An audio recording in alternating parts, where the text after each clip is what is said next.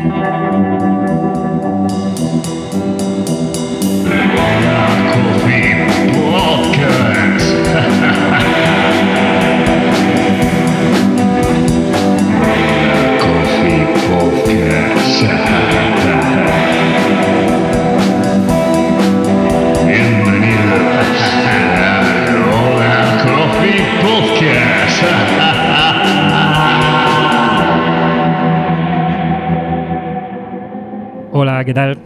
Estamos en un nuevo episodio de Hola Coffee Podcast y tenemos muy buena compañía porque aparte de estar con mi socio Nolo Botana, yo soy Hola, ¿qué Pablo? Caballero, tenemos a Spinoff que lo componen Carolina Rodríguez y Carlos Murillo. Bienvenidos. Muy buenas. Hola. Que bueno, después de mm, trabajar durante años en consultorías, eh, haciendo estrategias, haciendo grandes proyectos para grandes empresas, eh, han fundado una consultoría más pequeña. em, bueno, y hacen, ayudan a otras empresas a desarrollar proyectos, que ahora nos van a contar mejor porque esto a mí se me da fatal contarlo, y ellos tienen mucha mejor palabra que yo. Y sobre todo eh, os los queríamos traer porque han estado trabajando con Hola Coffee. en- Y están y están- estamos en, Estamos- en proceso. eh, para ayudarnos a, bueno, a entendernos mejor, a, a mejorar en nuestra propia percepción de lo que, de lo que somos y en saber transmitirlo.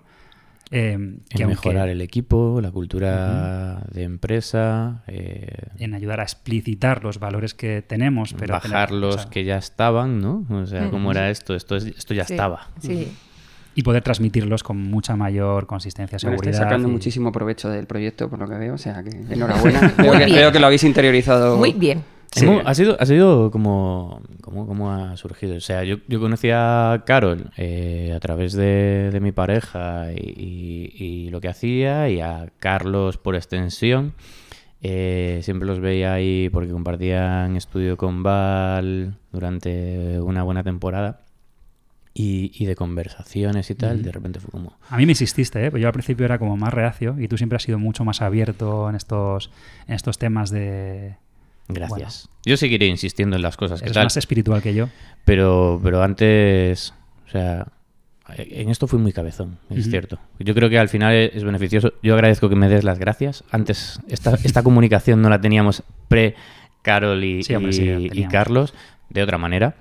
Eh, entonces ha sido un viaje bastante bonito y llevamos poco. ¿Qué llevamos? ¿Dos meses con vosotros? No, ¿Tres? O más, desde mayo Cinco. quizá. Ya Cinco. llevamos cinco meses. Cinco meses, sí. Se me ha hecho cortísimo. La verdad es que aunque Pablo fuera un poco más reacio, creo que en cuanto te aclaramos ciertas dudas, eh, fluiste muy bien y eso también eh, es, de, es de agradecer, es, porque sí. sí. que suele haber eh, un perfil que nosotros denominamos el stopper, que eh, al final termina entrando un poco por obligación o porque es lo que toca o tal, pero no, no llega a fluir del todo. Y en tu caso simplemente tenías unas dudas totalmente razonables que nosotros a veces nos pasa un montón, vamos como toros de miura de bueno, tal, no sé qué, no sé cuántos, y se nos olvida dar tiempo a la otra persona para que entienda eh, en qué le podemos ayudar y por qué es necesario que estemos con, con- Entonces- con ese equipo, ¿no? Y a toda la gente que es como yo, que tiene estas dudas o que no entiende bien cuál es vuestro papel, ¿cómo le explicáis qué es spin-off y cómo aporta valor a pequeñas empresas como la nuestra? Bueno,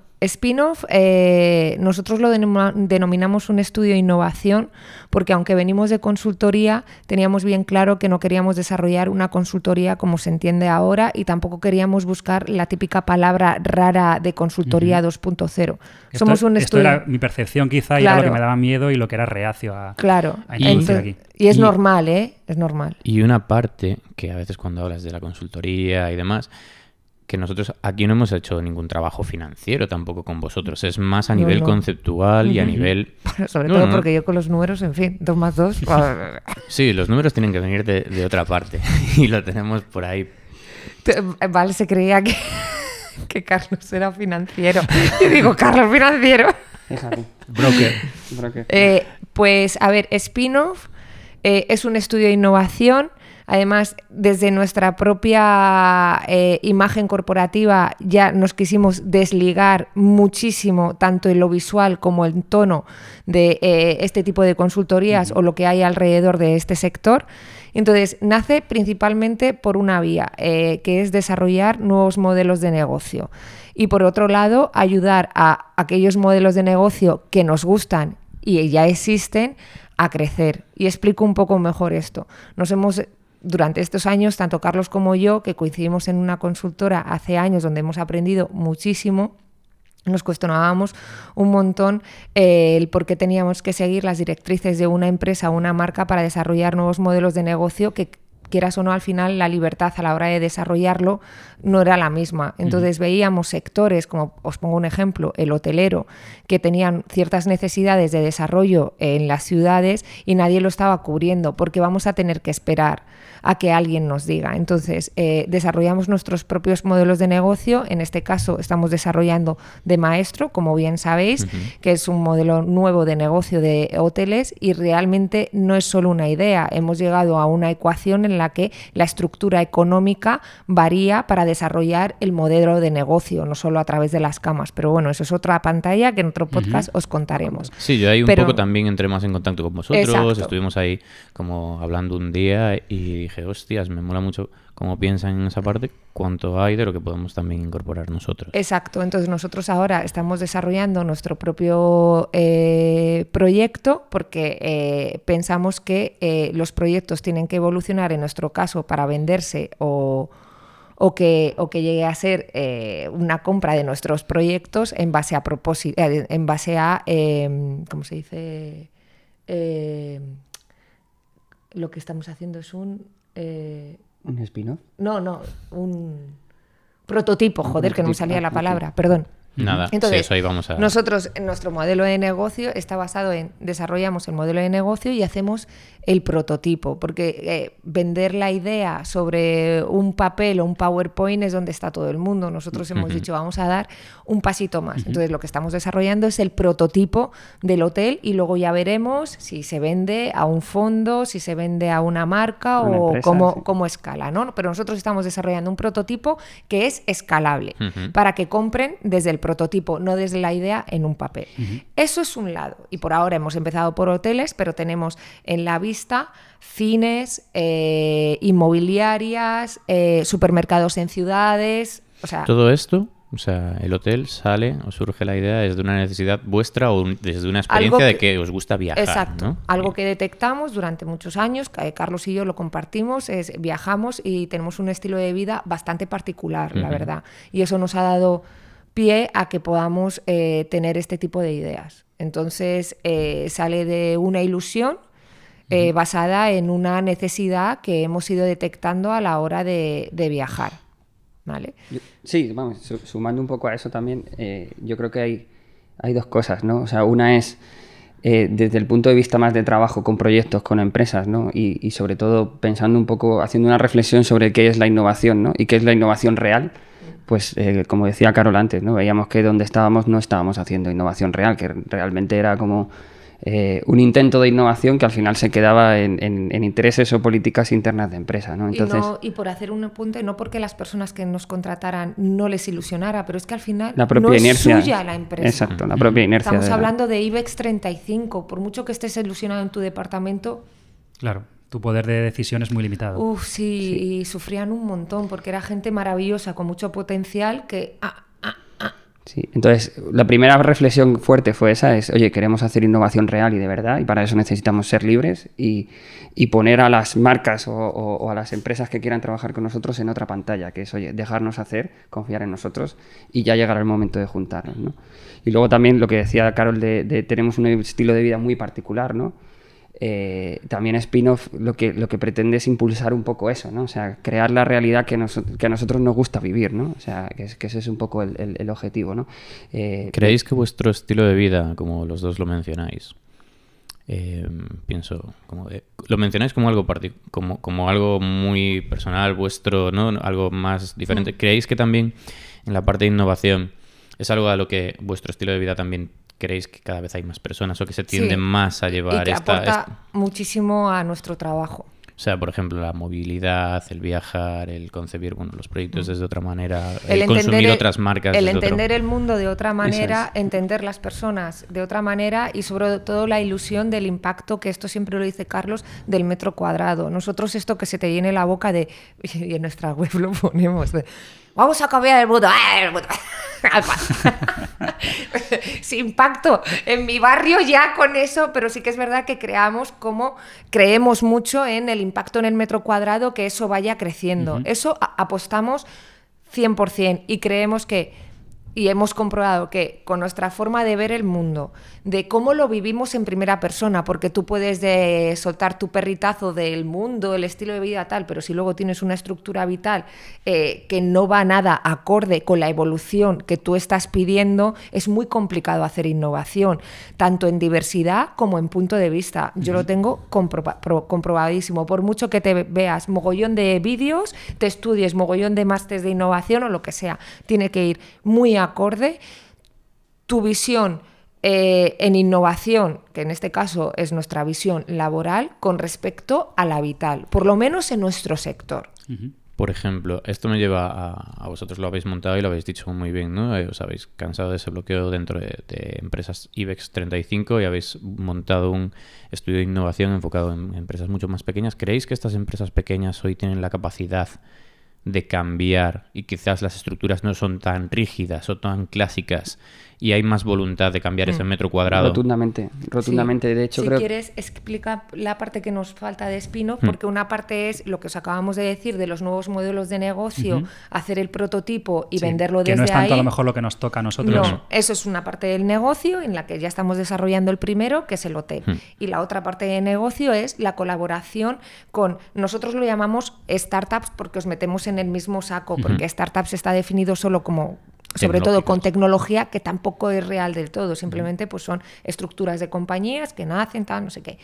Y ese es el otro lado que tenemos, que os lo explica Carlos estupendamente. Sí, o sea, al final es un poco lo, lo que, lo que venía diciendo, ¿no? O sea, que nosotros en, en la segunda reflexión fuerte es vamos a crear una realidad que nos gusta vivir, ¿no? Y entonces ahí evidentemente nosotros en nuestros proyectos spin-off hemos detectado esas necesidades y llegamos hasta donde llegamos, pero también entendemos que hay otro tipo de empresas que nos encantan, que nos flipa que existan, que, que nos aportan muchísimo valor y vosotros ya erais una de ellas. eh, eh, Y que antes- no queremos que desaparezcan. y que no queremos que desaparezcan y que creemos además que están muy alineados con esta mentalidad de, de- ser libres a la hora de hacer, de intentar cambiar las cosas. Eh, eh, el denominador común que tienen las empresas con las que trabajamos es un poco este, ¿no? Han detectado que cierto sector, eh, cierto entorno, cierto nicho de mercado necesita un- un- un- una redefinición, un repensamiento, ¿no? Y vemos en todos esa valentía de hacer las cosas con cierta libertad, de forma diferente y luego metiendo mucho también esa parte de creatividad. Bueno, ¿no? por eso nos de- llamamos spin-off. Es. Realmente lo que nosotros estamos haciendo son spin-offs de eh, sectores y vosotros, eh, las startups, igual. No es que Sí. no estáis cambiando todo, simplemente estáis eh, matizando ciertas cosas es. que ayudan a la mejoría. Entonces son spin-offs de, de- de De cosas, cosas que que ya, Sí, existían. Sí, Sí. pu- puede que nosotros empezáramos como una pasión y un autoempleo que se derivó hacia Claro. un modelo de negocio, pero esto como realmente es algo que puede suceder si, si se plantea bien, se, pla- se puede plantear, como hacéis vosotros, desde el lado contrario, de vamos a crear este tipo de negocios em, que son un poco alternativos a lo que el mercado está ofreciendo y desarrollar a partir de ahí a crear un producto rentable y, y- y con futuro. Eso es. Sí, eh, al final es un poco eso y, y también eh, creo que la- hay un poco lo que, lo que venimos aportando es, eh, bueno, lo que decíamos, ¿no? Veníamos de, de- de ver ese estilo de vida, de esa mirada hacia el mundo, ¿no? Y al final yo creo que lo, lo que venimos aportando un poco a estas empresas es que coincidimos en esa realidad, ¿no? Y entonces, ¿qué pasa? Dentro de que coincidimos en ese propósito, en esa, en esa realidad de intentar mejorar las cosas, de intentar cambiar, ¿no? de intentar cuestionar, redefinir, ¿no? Eh, nosotros ahí aportamos el, el valor de que, de que lo hacemos constantemente, de que estamos trabajando con, en empresas de diferentes sectores, ¿no? Y tenemos como mucho esa visión transversal. Y a vosotros un poco lo que os pasa es que el, que el día a día y el, y el sector nicho Os come. está, os está un poco comiendo, ¿no? Entonces es, ¿qué pasa? Eh, Y respondiendo un poco a la pregunta que hacías antes, ¿no? ¿Cómo calmamos a una persona eh, que, que- que Ujú. tiene dudas sobre, sobre este tipo de ayudas externas, ¿no? Y viene un poco de ahí, ¿no? De, de, oye, vamos a entender, vamos a entender dó- dónde nos juntamos, ¿no? Cuál es nuestro propósito mayor, que es este de, de estamos cambiando cosas y estamos evolucionando cosas, ¿no? Eh, y vamos a entenderlo mucho desde vuestra propia realidad, ¿no? Desde, oye, nosotros no llegamos aquí con la receta de, No. del consultor estándar de esto vale para todas las empresas, Sí, sino de vídeo de YouTube. yo necesito, claro, yo necesito eh, eh, eh, entender tu necesidad y entender tus problemas, ¿no? Entonces, a partir de ahí es muy fácil eh, construir con la otra persona, ¿no? Y también que entendáis que no lo hacemos como modus operandi de trabajo y ya está, ¿no? Sino que también es un poco lo que a nosotros nos alimenta, ¿sí? Eh, A nosotros lo que más nos interesa de trabajar con, con este tipo de proyectos, con proyectos con vosotros, no es solo transmitir nuestro conocimiento, ¿no? Sino alimentarnos también de, de- de vuestro Aprender sector, de vuestro Sí, es conocimiento, Claro. de Es vuestra... bidireccional. de- exactamente. Y de Entonces, vuestra forma de trabajar. A mí me inspira muchísimo eh, colaborar con vosotros, eh, por ya como personas de negocio. Es. Me inspira mucho cómo estáis llevando el negocio, o sea, porque nosotros no trabajamos con startups eh, que están empezando, nosotros trabajamos con eh, startups que van en el camino a convertirse en empresas, nosotros ayudamos en ese hueco porque es muy, o sea, y también lo contamos en, en- en nuestro discurso, es, te piensas que jodido es empezar, más jodido es crecer. Es de las cosas más complicadas que o hay. continuar. Sí, o de sea, hecho, en el no- momento en el que, o sea, hay momentos que esto es como una vela, ¿no? O sea, eh, va perdiendo un poco y a veces sopla el viento y dices, ostras, que se apaga. Ostra- hombre, cla- claro que se apaga, por eso no queremos que desaparezcáis. Yo Entonces, creo que, que las- o sea, claro. emprender es un camino bastante jodido dentro de Sí. lo que cabe. Sí, pero al principio es muy emocionante, ¿no? Claro. Y después se convierte en. es como, rutina, como mantener esa llama de la relación y de la empresa. Nosotros queremos y aprovechar. redefinirla, porque hay Claro, mucho cambio. Todo el conocimiento que nosotros tenemos de las más grandes la queremos utilizar para hacer grandes a otras. Eh, tanto el conocimiento de cómo no se deben hacer las cosas y cómo se deben hacer las cosas para crecer. O sea, porque no nos olvidemos que si la gente está ahí es por algo y tiene un conocimiento de puta madre y son muy buenos. Entonces, nuestra intención siempre en clientes como Hola Coffee, Convida, Fresis, Do Good, Smiley, o sea, estamos colaborando con empresas eh, o con startups que so- ahora mismo en su sector son punteros incluso por abrir propio mercado como puede ser con vida. Entonces, eh, nosotros donde hemos ayudado ha sido en esa parte de, vale, yo ya he emprendido, esto está funcionando, a, a- a- a- a- ¿Qué? ¿sabes? De hecho, ahora Exacto, que... sí, sí. De hecho, nosotros eh, no, ya no somos una startup. Claro, Eh, el otro día estaba mirando como unas ayudas que había Claro, de diferentes no entras. Ya no. eh, fondos, No el venture entras. capital y tal. Y no, ni, Claro. ni por años, ni por el componente tecnológico, pero sobre todo por los años y por el volumen ya de que no somos eh, dos fundadores No, no, solos sois aquí delante de un equipo. ordenador. Sois 11 personas, solo en Hola Coffee. Y de hecho, si, si me permites eh, extender un poco más sobre cómo empezó la relación, ¿no? Eh, eh, bueno, ya, ya he explicado un poco, no lo antes, el, el inicio, ¿no? Pero, pero cuando empezó realmente la posibilidad de hacer el proyecto fue con unas llamadas que tuve yo con Nolo de, de, de, oye, de tener mucho esa sensación que estáis explicando ahora, ¿no? De, de, oye, Carlos, es que es que sé que necesitamos algo, o sea, sé que es el momento de, de- de parar y repensar, ¿no? De- entonces, esa necesidad también es un denominador común en, en- en el momento en el que nosotros trabajamos con, con- con las, Sí, con estas empresas y sobre todo con los fundadores, ¿no? De, de- de esa sensación de hacia- dónde y ahora qué, ¿no? Y cuál es el O sea, siguiente paso. más que- yo el, el momento en el, que, ent- en el que lo entendí es cuando me di cuenta de que no es que tuviésemos un problema, porque yo le decía, no, si es que no tenemos ningún problema, estamos bien, es que no queremos tenerlo en el futuro. Eso es. O sea, era como anticipar el paso.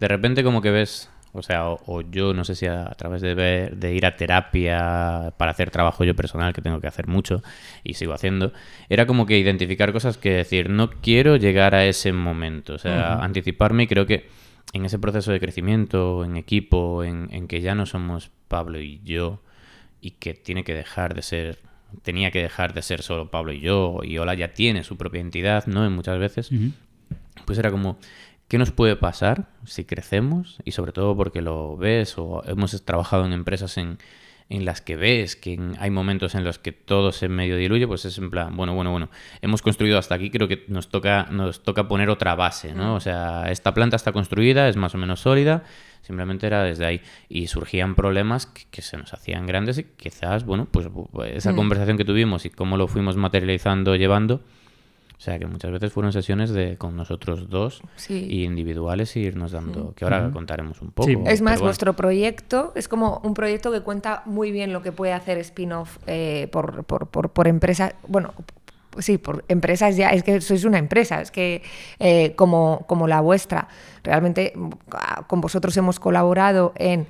eh, eh, verbalizar de una manera en la que estuvierais cómodos eh, el, el propósito y los valores de, de, uy, de spin-off, no de spin-off, no, De. Hola Coffee, que esto normalmente para quien lo esté escuchando, sobre todo sirve cara interna, ¿vale? Y la propuesta de valor y demás son cosas que es como eh, el, el- mantra interno de decir, mira, nosotros somos esto, nuestras líneas rojas son estas y cara a desarrollar un proyecto, de desarrollar nuevos servicios, contratar gente, eh, tiene que cumplir esto y, y esto es nuestro checklist. O sea, realmente es un medidor que os ayuda a tomar decisiones, que es lo que solemos decir Carlos y yo.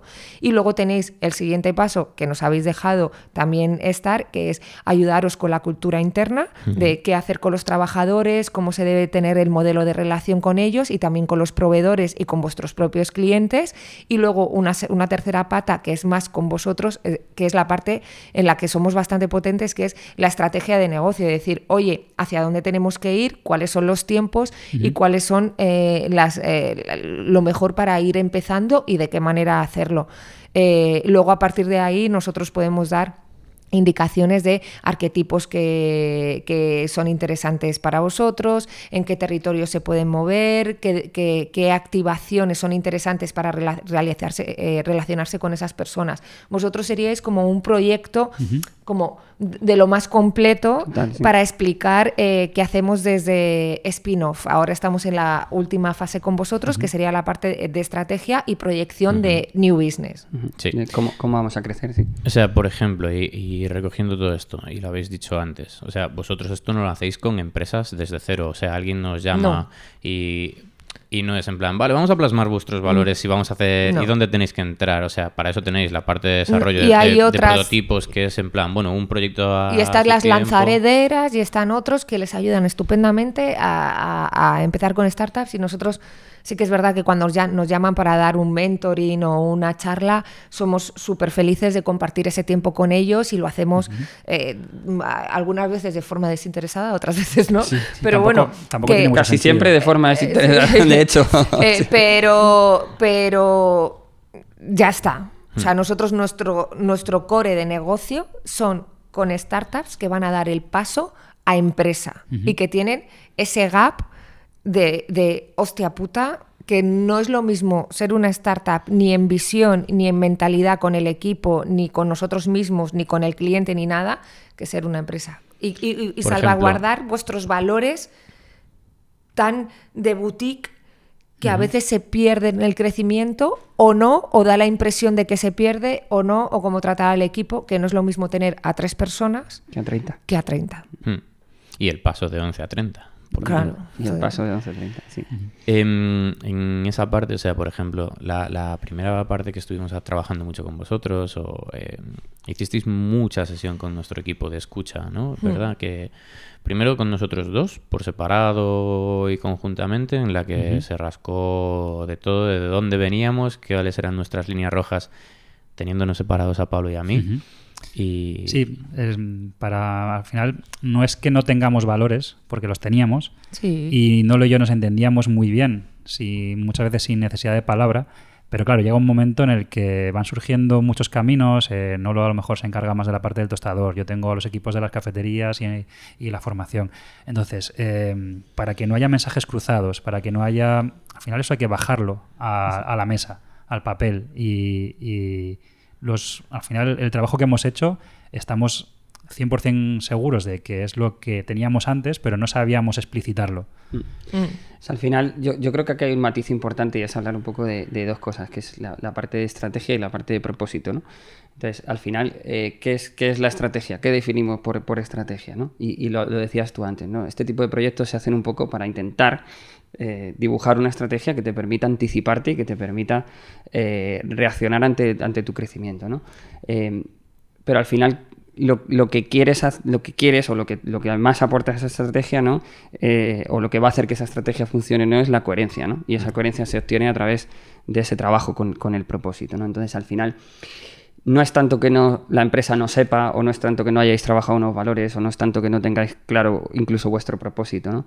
Es lo que tú acabas de decir, Pablo, ¿no? ¿Cómo, ¿Cómo se traduce eso en el día a día y cómo vamos a hacer que eso sea consistente y sólido en el tiempo? Porque eso es lo que nos va a permitir sostener Crecer. el crecimiento, ¿no? Sí. ¿Por qué? Porque la estrategia la vamos a definir eh, y probablemente haya partes de esa estrategia que, que- que- que no se vayan a cumplir al final o que haya un, un tipo de iteración, un tipo de pivote, ¿no? O sea, hay una parte de incertidumbre y, ale- y aleatoriedad que tenemos que enfrentar siempre independientemente de la estrategia que definamos, ¿no? Pero ¿qué es lo que hace que la estrategia valga? Y es un poco el punto fuerte que, viene a, a- a traer spin-off, ¿no? De decir, oye, vamos a tener muy claro cuáles son esas bases, esas bases de relación, esas bases de propósito, esas bases de valores y que todo se impregne de eso para cuando lleguen esos momentos de duda, esos momentos de incertidumbre, nosotros sepamos lo, que te- sepamos lo que tenemos que hacer y sobre todo que no, que no se nos rasguen las vestiduras, ¿no? O sea, pasa mucho eh, ahora últimamente que tú eh, rascas un poquito detrás de las marcas y de las empresas y de repente es ostras eh, y hay un gap ahí de incoherencia fuerte, Claro. ¿no?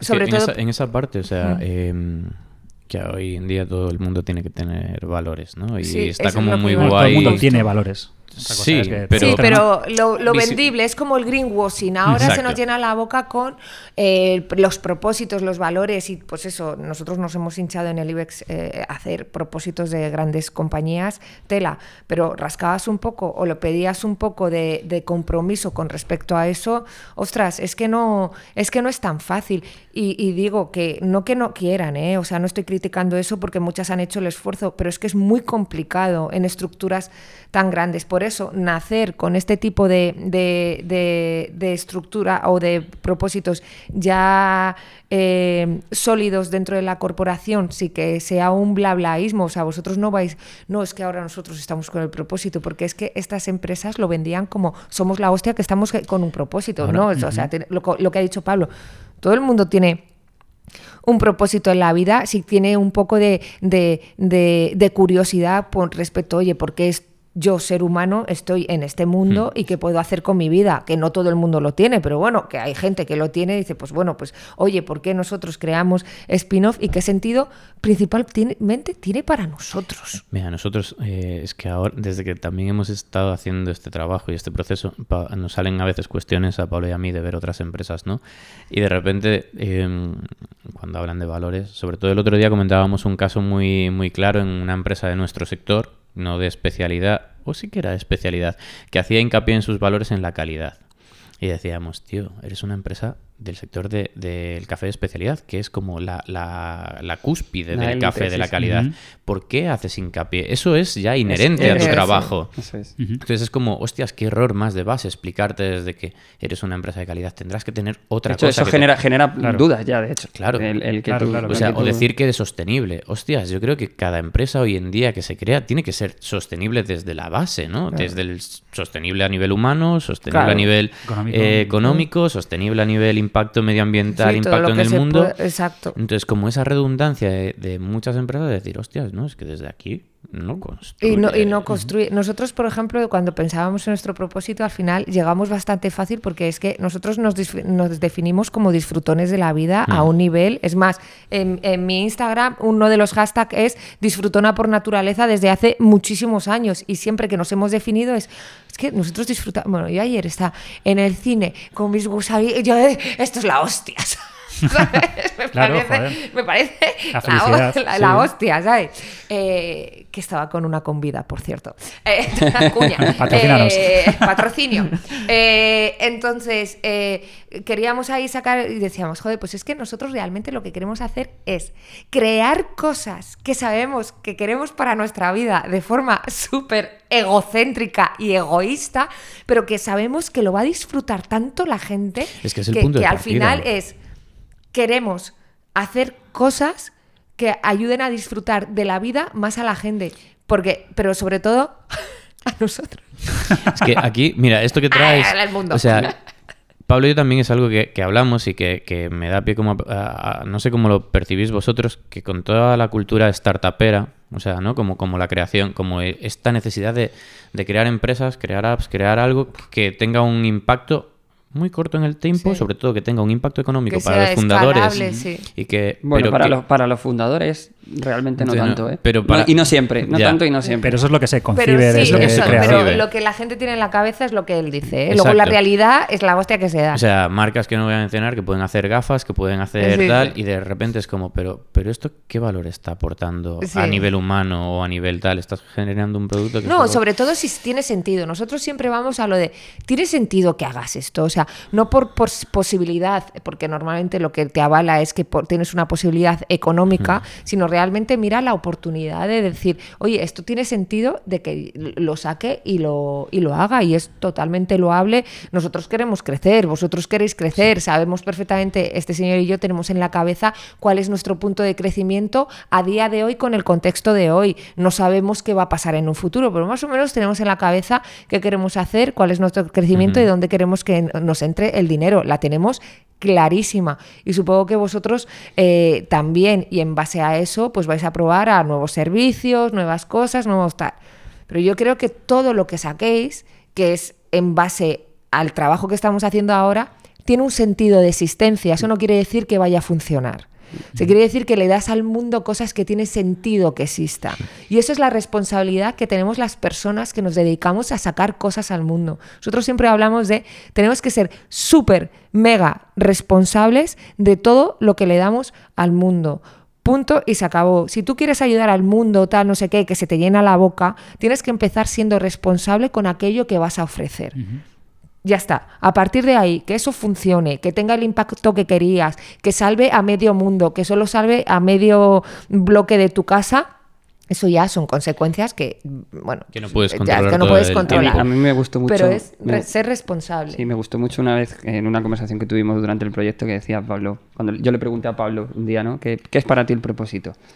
Y pues, pues, pues empezó así como a pensar en, en teorizaciones, ¿no? Y, tal, y de repente ya le salió una reacción como muy visceral, le dijo, joder Carlos, pues no estar por estar, ¿no? Y, eso, y es un poco eso. Eh, de todas maneras, relacionado con... Eso es una lección, o sea, eso es una lección que vosotros habéis hecho como fundadores de oye, nosotros queremos tener una empresa y no estar por estar. Y luego, evidentemente, en la cultura startupera hay otro tipo de líneas de negocio que son perfectamente loables, que es hacer dinero por hacer dinero. Y oye, ya está. Entonces es como, bueno, son parte de las normas del juego Sí. y nosotros, nosotros como spin-off hemos decidido posicionarnos en este lado que es el que, el que, el que nos gusta y el que creemos que hace avanzar las cosas en un sentido, ¿no? Sí, porque se nos han acercado startups que con toda la mano del corazón les hemos recomendado a otra gente, Otra que les podría poder ayudar con, con esto en, el, en, en- en- en- en la filosofía y en la vía que más les puede encajar a ellos. Nosotros no, no, no encajamos ahí Hmm. y, y hemos dicho que, que no. Es- Claro. es- Porque es no vamos a hacer bien nuestro también, trabajo, no, vamos a ser- no vamos a disfrutar. Y Bueno. ante nosotros lo que queremos es Disfrutar. disfrutar en En general. muchos, en muchos casos también son startups que no tienen más que el fundador Es- o los fundadores, bueno, no hay equipo. Bueno, o grandes, ¿eh? O Ah, sea, sí. que de estas que ya están dando el salto, como vosotros, pero que no queremos trabajar con, eh, o sea, con ese punto de vista o esa mirada con la que quieren hacer eh, este, este trabajo. O sea, realmente es en saco vacío y nosotros ya hemos hecho muchas cosas de saco vacío, entonces preferimos no trabajar con ellas. Es una lección como la vuestra. o sea, Sí, exactamente sí. que luego también acojona, porque de repente dices, ay madre. Sí. Financiero, échalo, financiero es Carlos. No, porque también. siempre, o sea- los números. Sí, podríamos, eso, eso, es, eso es importante. O sea, nosotros podríamos ganar muchísimo más dinero si de repente entráramos en, todas esas, en todos esos escenarios, ¿no? Que lo vamos a hacer, pero preferimos a otro ritmo. Pero, Claro. O sea, también. Que nos Es- encanta ganar dinero. Que aquí parece que cuando hablas no. De, No, de, no, o sea- de tal, a mí me encanta ganar dinero porque yo solo también. quiero bajar en business. No, pero es, es- o sea, tal y como está todo concebido, es como si, o sea, lo, lo concebimos como un pecado, ¿no? O sea, no, no, si es pues- que ya que dice que no también. No, y es que parece que porque hagas las cosas con un poco de sentido, parece que eres un flower power o que tus precios son tal. Mira, este señor y yo tenemos una cabeza que cada vez, eh, y se me llena la boca, porque gracias a Dios tengo un socio que es la hostia, nos damos cuenta que nuestro valor como trabajadores, expertos, personas, relación con el cliente y tal, visto lo visto, lo que hay fuera, con el paso, de los con el paso del tiempo tenemos un nivel muy alto y eso se tiene que valorar y se tiene que pagar. Otra cosa es que este señor y yo hayamos llegado a una ecuación ideal para que compañías que están en evolución puedan adaptarse a ciertos precios de un nivel premium, porque claro, si no nos adaptamos en eso, si no hubiéramos hecho esa ecuación, empresas como las vuestras necesitáis un alto nivel ya de, de experiencia. Mm, Si lo cobrásemos como lo están cobrando otras consultoras, eso sería imposible. Y nosotros eso somos conscientes. Eso no quiere decir que no nos estéis pagando bien, que no estéis valorando nuestro trabajo y que si seguimos con vosotros, igual el siguiente año, oye, hemos crecido, oye, entendemos que os podemos pagar más por este servicio. Siguiente paso. Ujú. Claro, entonces, eh, eso no quiere, por eso, que, que parece que cuando empresas como la Coffee o, o nace, o como nosotros nacen, parece de, no, esto es Flower Power, que quiere-". no, no, no, queremos ser empresas consolidadas, ganar dinero en un futuro, si tú te quieres vender y ganar la pasta y echarte a vivir para dedicarte a tocarte el tete o a construir otra cosa, bienvenido sea, si es vuestro foco. Y sobre todo, o sea, cuando hablamos, evidentemente, quieres ganar dinero, eh, buscamos herramientas fuera para las posibles, para evitar llevar una muleta, porque al final nos vamos apoyando en muletas como empresa cuando crecemos. Nosotros, por ejemplo, o sea, cosas que nos posibilitan es como, como a mejorar y, y a que Ola sea sostenible o al menos intentar, pensando con un trabajo con vosotros, de decir, hostias, ¿cómo vamos a proyectar los siguientes años Claro. para seguir siendo sostenibles en, como empresa. Porque si no empezamos a cojear de, de lados. O sea, este trabajo de, pen- de pensar los valores y llevarlos al equipo nos evita problemas pues el día de mañana o, o el día de hoy a la hora de contratar, a la hora de pensar en plan, oye, ¿cómo comunicamos? Es Y, gente y que y lo que ha salido con vosotros son cuatro cosas que habéis dicho, joder, son cuatro cosas que si lo hacéis siempre y tenéis ahí tal, es que tampoco es nada loco, ni nada complicado, ni os estamos cambiando No, la no, repanocha. Es una ayuda, es una herramienta Ya más. está.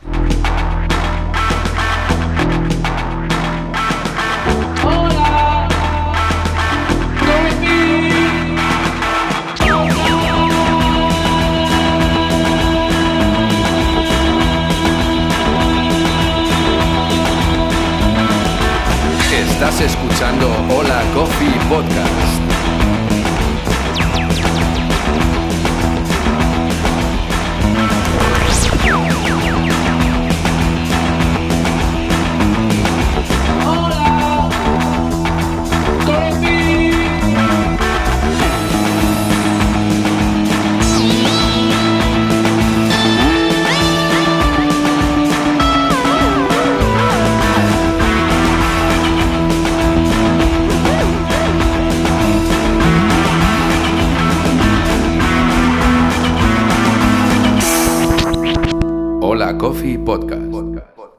Hablando de eso, em, ¿cuáles son estos valores?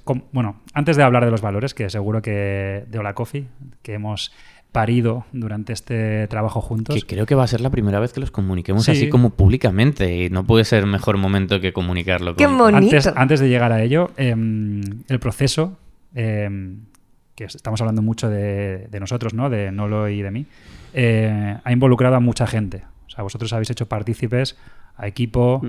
A competencia, a Mm. proveedores, Proveedores. a clientes. Habéis estado en la cafetería, ahí dando la tabarra. a pie de a- calle.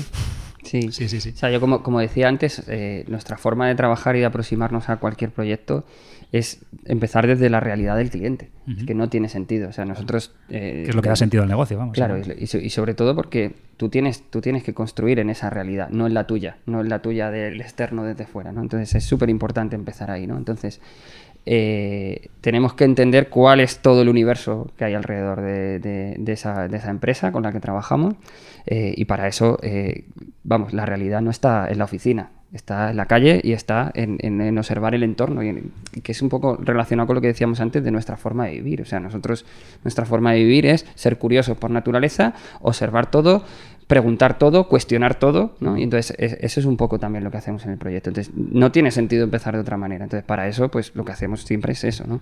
Intentar entender el cliente, estar en esas cafeterías, estar en otras cafeterías parecidas, por ejemplo, en vuestro caso, ¿no? Eh, hablar con clientes de digital, hablar con eh, todos los miembros del equipo, porque al final, para construir un propósito y unos valores que sean sólidos, no vale solo la reflexión que hagan Pablo y Nolo cuando empiezan esto, que es una reflexión súper feliz, que es lo súper loable, ¿no? Pero al final Hola Coffee va creciendo y eso va incorporando miradas y va incorporando gente y va incorporando experiencias y va incorporando sensaciones.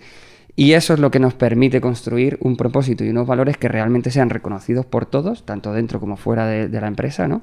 Y que sean consistentes en el tiempo. O sea, no puede, no puede suceder que los valores y, y- y el propósito de una organización, solo, la- solo- de Hola Coffee en este caso, ¿no? Solo lo sepan Nolo y Pablo, ¿no? Entonces tiene que ser una suma de eso. Y además es un proceso de aprendizaje transversal totalmente, ¿no? Y así llegamos al punto, que, que es un poco lo que estábamos hablando ahora, ¿no? De decir, oye, eh, Hola Coffee al final trasciende a Pablo y a Nolo y a las ideas que Pablo y Nolo tenían en un principio, ¿no? Sigue muy impulsado por ellas, pero de repente empieza a alimentarse y a beber de, de todo ese universo que hay alrededor, ¿no? Eh, y eso es al final lo que, lo que decíamos antes, ¿no? Lo que, va- lo que te va a hacer ser sostenible en el tiempo, ¿no? Y que tú tengas en cuenta todo eso. Entonces, no es solo desde el punto de vista de aproximación, eh, no es solo hacerlo así por partir de la realidad ¿no? de- del, del- del cliente, ¿no? Eh, sino porque lo que queremos es que luego eso se traslade también a vuestro día a día y que vosotros entendáis que cualquier paso que deis mañana tenéis que tener en cuenta todo, es- todo este universo alrededor de la coffee ¿no? y que lo tenéis que involucrar para casi cualquier decisión que toméis. Y es que es verdad que esta investigación que habéis hecho de todo ese universo que está alrededor nuestro, eh, que da mucho miedo, porque es como, bueno, te voy a dejar las, las llaves de mi casa y vas a entrar ahí a abrir todos los cajones y ver todos, mi, todos mis trapos sucios. Sí, a veces, O- a veces es el miedo a, a pensar que hay muchas cosas mal y que no vas a ser capaz Pero- de afrontar pero que en, en, realidad plan... lo tiene que hacer alguien externo, porque nosotros esa realidad la vamos a ver muy parcializada, muy Sí. eh, nuestras conversaciones con em, un empleado pueden ser muy sinceras, pero siempre van a estar muy sesgadas. Entonces eh, no es lo mismo que alguien de fuera que se ha presentado, que viene con la intención de ayudar, eh, pregunte a que pregunte su jefe directo. Luego otra cosa, que... mm, O sea, esto es casi como terapia. Sí, o sea, sí. hay una parte de eso que tienes que conectar con la gente que dejas entrar. O sea, porque al final, em, para nosotros, Carol y, y Carlos Spinoff han sido parte, o sea, o, o para nosotros son parte del equipo de Ola. Sí. Eh, hasta donde se extienda y durante cuando se extienda o las veces que se extienda. Pero sí que tienes que conectar. O sea, por eso es como... O sea, no es vuestro trabajo, que es lo que decís, también seleccionáis con quién trabajar. ¿Por qué? Porque si no hay esa sintonía, si no, si Eso- no identificáis que hay un punto de conexión, Lo- ninguna de las dos partes se va a sentir cómoda. Y si solo lo incorporas por incorporar, porque ahora mismo tienes una empresa, estás escuchando este podcast y dices, bueno, lo voy a hacer porque lo he escuchado aquí, quizás tampoco es la Sí, decisión hay que estudiar, ¿no? Eso Eh, lo tenemos los conectas. dos eh, clarísimo. También sabemos que hay veces que hay algún perfil que es un poco más, más complicado y más difícil. Para nosotros es un reto y ha terminado siendo encanta, una, encanta, una, sí. una- una relación luego súper fluida porque eh, no nos engañemos, la gente que viene a montar este tipo de empresas como vosotros son gente muy pro, porque la gente se piensa, uy, mm, startuperos que empiezan jovencitos. No, es gente que en vuestro caso venís de una experiencia muy alta en, en este sector, en otros casos que tenemos gente que venía de consultoría o ser directivos mundiales de grandes empresas que han querido salir y decir, estoy harto de esto, quiero montar algo con este foco y es gente mega preparada con un nivel de interlocución muy alto que es al que estamos nosotros acostumbrados. Entonces, claro, yo doy palmas con las orejas porque es que lo que aprendemos todo el rato, insisto, de gente como vosotros, a mí me habéis inspirado muchísimo eh, vuestro formato de liderazgo y de empresa para cosas que estamos metiendo en spin-off, que luego después de estar en vuestras reuniones nosotros comentamos, oye, qué interesante esto, tal, no sé qué, y nos pasa con, con otras startups. Nosotros admiramos muchísimo también a Bea y Nuria de Convida, o sea, y, y yo, en mi caso, mujer emprendedora, eh, con hijos, eh, que han tenido los hijos emprendiendo, que para mí mm, es un caso personal que me toca mucho ahora. Uf, es una visión de se puede hacer, porque y esto es algo que no hemos dicho antes, que quiero hacer el paréntesis y continuamos con lo de vuestro propósito. Eh, creemos que ayudar a empresas como vosotros a demostrar que se puede ganar pasta haciéndolo como lo estáis haciendo, creciendo y siendo grandes, grandes empresas, facturando gran nivel de, de- de pasta parecidas a otras que han- son las que lo llevan haciendo toda la vida, pero que hay que hacer un cambio, demostrar que se puede para la gente que viene después, ser eh, eh, ese referente de los que realmente van a cambiar las cosas, porque nosotros simplemente estamos abriendo un camino. O sea, el, el que haya gente que diga, mira, hola Coffee, fíjate, es que se puede, y vayan creando cosas, mejorando nuestro modelo, eso para mí es lo más importante y de las cosas más importantes por las que existe spin-off, tanto para crear como para ayudar. Que ser la estela, lo dice mucho eh, Tupac en sus canciones. Referente. Pero es muy guay lo que has dicho porque yo, por ejemplo, con, con este proceso también, o sea, me he quitado un poco el tapujo de, de decir, a ver, sí, soy empresario. Eh, ¿Sabes? Como que esta Claro. visión que Sí, tienes sí. que... Hay mucho que- complejo. Porque nosotros... Mucho complejo, Mucho sí. complejo. O sea, es como...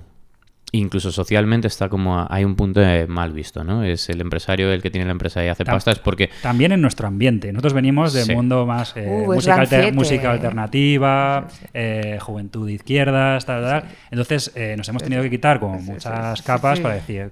Sí, sí. Igual en otros ambientes en los que van al CEU con 18 años, pues ya es como lo que los tienen enfocados, ¿no? Nosotros hemos construido al revés. De Sí, algo nosotros que no queríamos hacer, no al final lo hemos, de un- lo hemos convertido en nuestro modo de vida, hemos creado una empresa que a día de hoy es rentable y estamos orgullosos de ello. O sea, ¿por qué no? Pero ha costado, o sea, era como, como este rollo casi de, de- Sí, sí. de ir como Pasa- con la boca pasa- pequeña. Pasa un poco por lo que habéis dicho. Vosotros venís de un punto de vista un poco contra cultura, contra capitalismo, contra no Que sé lo que más que puedes tener es un bar. Claro, que Mm. realmente insisto, o sea, es que ganar dinero está fenomenal. Y con respecto al crecimiento que tú quieras y al estilo de vida que quieras tener, o sea, es que simplemente tener claro esas cosas que, Bueno. insisto, no todo el mundo las tiene y no tiene por qué tenerlo. ¿eh? Estamos hablando del entorno más eh, de- donde nos movemos nosotros y aún así no todo el mundo tiene claro qué necesita para vivir bien, hasta qué punto quiere crecer y qué es lo que necesita. Por eso se está muchas veces muy perdidos y muchas eh, startups terminan chapando. Mm. Yo creo que este, pro- este tipo de procesos también lo que dan es mucha confianza, ¿no? Hablaba antes Pablo de la inseguridad que da al principio empezar un proceso de este tipo, ¿no? Porque va, tienes ahí todos los miedos, ¿no? Pero al final, fíjate, a través de todo el aprendizaje que haces por el camino, pues de repente dices, oye, pues es que soy empresario, ¿no? Y, al- y no es algo que me permitía antes, y este proceso te permite hacerlo, ¿no? A mí hay un momento que me gusta mucho cuando trabajamos con, que- con las empresas, que es eh, esa sensación que, que tenéis al principio la tiene la mayoría, ¿no? Eh, y el momento en el que presentamos nuestros eh, primeros resultados de la investigación, nuestro primer contenido, ¿no? Y de repente encaja, ¿no? Y de repente es como, ah, vale, esto me suena, no, no se han inventado nada. Claro, claro. Pablo, Sí. Han hablado, han hablado de cosas que me suenan de algo, ¿tal? Entonces es como, ok, ¿no? Entonces, ¿qué pasa? Eso te lleva a, a- a realmente eh, ganar, ganar esa confianza en decir, ostras, si, es- si esta gente que es externa, ¿no? Como tú decías, ha visto esto eh, y realmente está totalmente alineado con lo que yo pensaba que era, ¿no? Pues de repente te hace como legitimarte mucho más, ¿no? Y, y- y- tener mucha más confianza sobre lo que estás haciendo. Y va a decir, ah, vale, entonces vamos bien, fíjate qué matices más interesantes, ¿no? Entonces me, me gusta mucho el comentario que habéis hecho de, de lo que decías tú antes, ¿no? De, pues es que somos empresarios, ¿no? Pues fijaros, ese, este proceso os sirve para eso, ¿no? Para decir, oye, pues, pues estupendo, ¿no? Ahora, cuando y vayas de- en BlaBlaCar y te pregunten a qué te dedicas, ya no tienes que decir que eres barista. No, no, es que es muy, todo es como muy, bueno, es que lo dices con la boca pequeña, tengo una empresita o Me encanta tal. que Pablo habla de BlaBlaCar y yo hablando. Yo lo único que quiero es volar en business. A ver, Esa es, es- mi meta. Es fake, ¿eh? hace que no voy en BlaBlaCar. Luego yo duermo en residencias de estudiantes y en hostels. Pero Sí. yo viajar quiero volar en business. Sí, o sea, yo, yo he descubierto este verano el placer de pegarme unas vacaciones largas y, y viajar lejos. Y inspira mogollón, o sea, también es como legitimizar un poco lo que, que, que- que ya está, que también hay que permitirse Hombre, ciertas o sea, yo cosas. Me o acabo sea, de pasar un mes en San Francisco viendo cosas y estando. Claro, dices, un mes, ya bueno, he dormido en una residencia de estudiante compartiendo habitación y que en la cocina había un otro compañero de piso que era un ratón. Mm. ¿Sabes lo que quiero decir? O sea, pero he podido.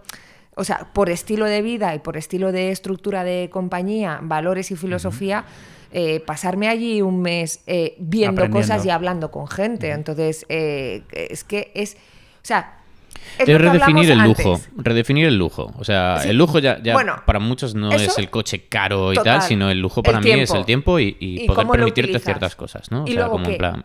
Si nosotros montamos un estudio de innovación y no hacemos ese tipo de cosas, Claro. que es lo que criticamos de otras consultorías o tal, o sea, Hay que salir de la oficina. de verdad que dentro de nuestro entorno solo conozco a este señor y a mí que podamos habernos currado esta estructura. Sí que es verdad que en mi caso se creó gracias a que el otro lado tenía una jefa que entendió que eso era necesario, pero de toda la compañía se organizaba uno por situaciones personales, porque luego tenía otros curros, por lo que por lo que fuera.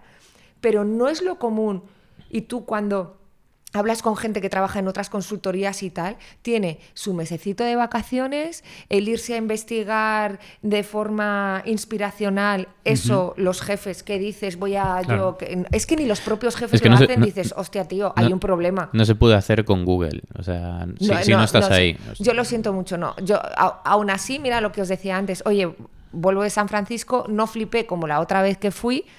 Me traigo cosas, pero me traigo unos aprendizajes que son la hostia, eh, unas reflexiones que me ha dado tiempo a tener porque tengo esa distancia y y, y- y Carlos ha hecho lo suyo también, se ha ido también fuera un tiempo y nos hemos dedicado el verano a mantener ciertos clientes, tal, no sé qué, no sé cuántos, y lo calculamos para que el año sea así, para que cuando llegue verano podamos Es hacer vuestra- es vuestra esas- inversión, ¿no? Esas cosas.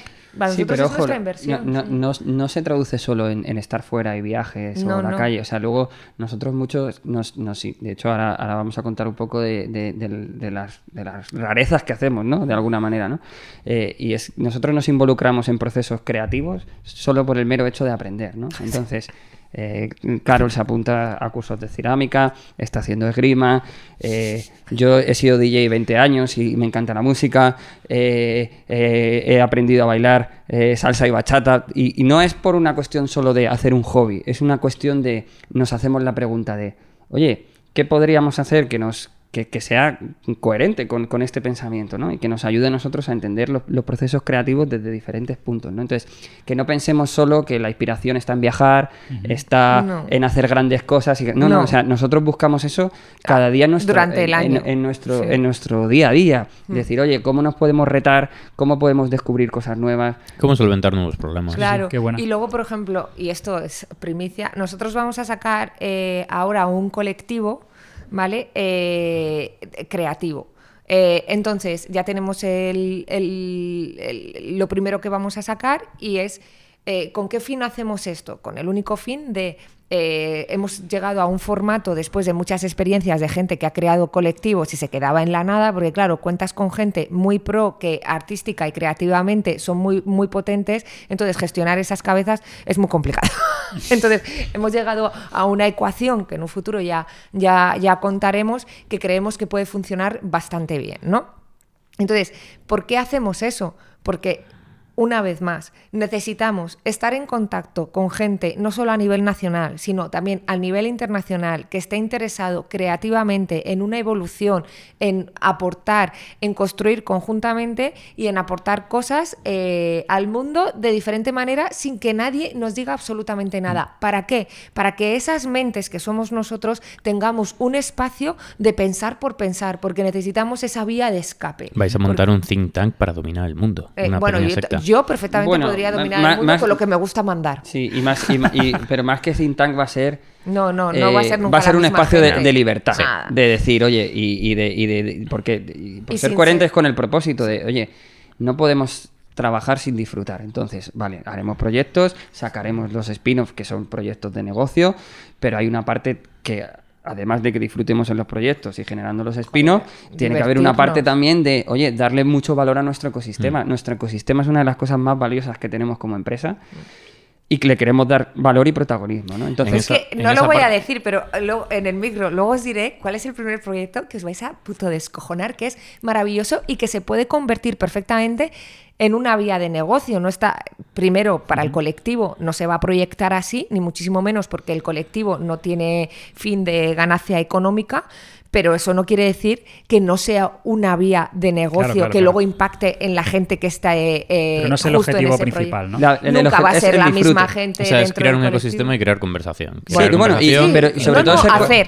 y ser Hacer. coherentes con, con esa parte de disfrute. De, oye, nosotros tenemos que ayudar a nuestro ecosistema a que se enriquezca y también a que, a que disfruten. Entonces queremos generar ese espacio de disfrute para ellos y de juntarle con otra gente en nuestro ecosistema que creemos muy valiosa y que empiecen a surgir cosas interesantes, ¿no?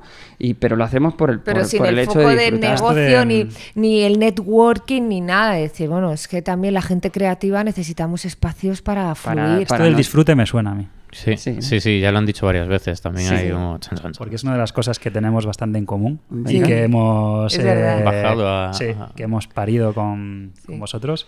Eh, y nada, vamos a hablar de nuestro libro. Eh, Sí, porque íbamos a empezar Porque- y íbamos a soltar Bueno. el nuestro, perdón. Eh, no, no, eh, simplemente es que mm, se nos va se nos va el tiempo y yo tengo muchas ganas de hablar del trabajo que hemos hecho juntos y de bueno, de parte de ese trabajo porque esa ha sido la primera parte con la que luego vamos a poder construir muchas cosas, que es poner en el papel eh, los eh, tres valores que al final Nolo y yo creemos en ellos, que teníamos por ahí volando y que no sabíamos muy bien cómo eh, sintetizarlos. Eh, y uno de ellos es el disfrute, como que creo que lo- en este caso lo compartimos con vosotros. Y en esta relación con proveedores y clientes, para nosotros es muy importante compartir valores. Sí. Y el, el disfrute. Y O otro sea, que mucha- está ahí. Muchas veces no, no entendíamos a, la- a la hora de, de- de- de con los clientes, ¿no? Y al final cómo se acercan ciertas marcas o, o otros clientes o por qué con nosotros sí, con nosotros no.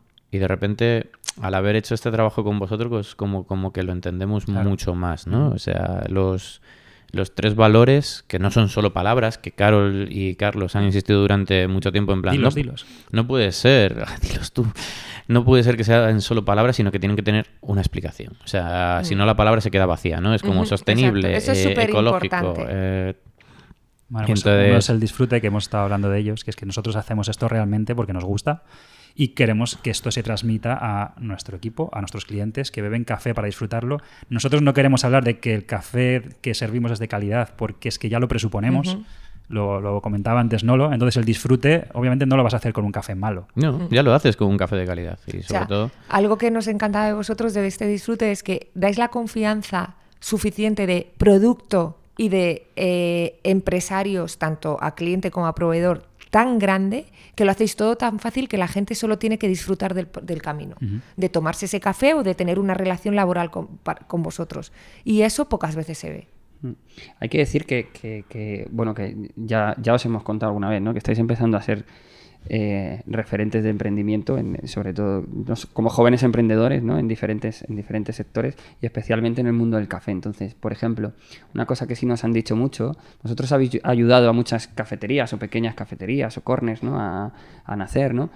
Eh, y les habéis transmitido todo vuestro, sa- vuest- vuestro Conocimiento. vuestro conocimiento en cuanto también a la parte más de emprendimiento. O sea, que no ha sido solo te proveo, soy el proveedor de café y ya está, ¿no? O sea, entonces, ahí está el punto de decir, yo cuando, cuando, cuando este tipo de cliente vuestro me decía, es que yo les llamo y en una llamada a mí me dan tanta tranquilidad y no solo porque me van a traer el café rápido o porque me van a servir el mejor café o, o- o lo, o lo que necesite, ¿no? obvio, sino ¿no? porque de repente, eh, y sobre todo me decía mucho de, de- de ti, ¿no, Pablo? Dices que de repente en esa llamada aprendo un montón y como que me avanzo cinco pantallas, ¿no? Entonces, ahí es donde se reconoce el disfrute, ¿no? Que es un poco lo que decíamos de, vale, disfrute es una palabra, pero ¿cómo se tangibiliza, ¿no? Pues porque yo siento que, que esa persona que está abriendo esa cafetería, en esa relación y en esa llamada de 45 minutos que te tiras mm, explicando cualquier cosa, eh, proveedor de la cafetera, lo que sea, ¿no?